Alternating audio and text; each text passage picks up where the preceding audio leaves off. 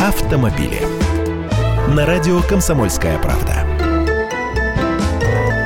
Здравствуйте! Дороги в России будут ремонтировать реже. Что, испугались? Давайте разбираться. Во-первых, откуда ветер дует? В последних числах мая подписано и опубликовано на сайте правительства постановление об актуализации затрат на содержание и ремонт дорог федерального значения.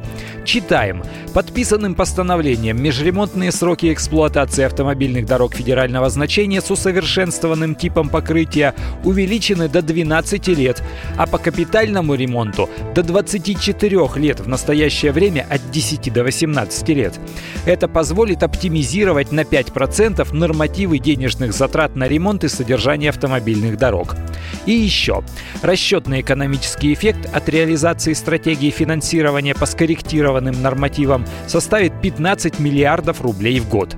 То есть сэкономить решили. Естественно, о снижении качества дорог не говорится. Обещают усиление существующих конструкций дорожных одежд, замену их на более долговечные, включая верхние и нижние слои покрытия. Ну а вывод-то какой? С одной стороны хорошо, реже ремонт, меньше пробок. С другой что-то с трудом верится во все эти обещания усиления конструкции дорожных одежд. Словом, покупайте внедорожники. Я Андрей Гречаник, автоэксперт «Комсомольской правды». С удовольствием общаюсь с вами в программе «Дави на газ» по будням в 8 утра по московскому времени.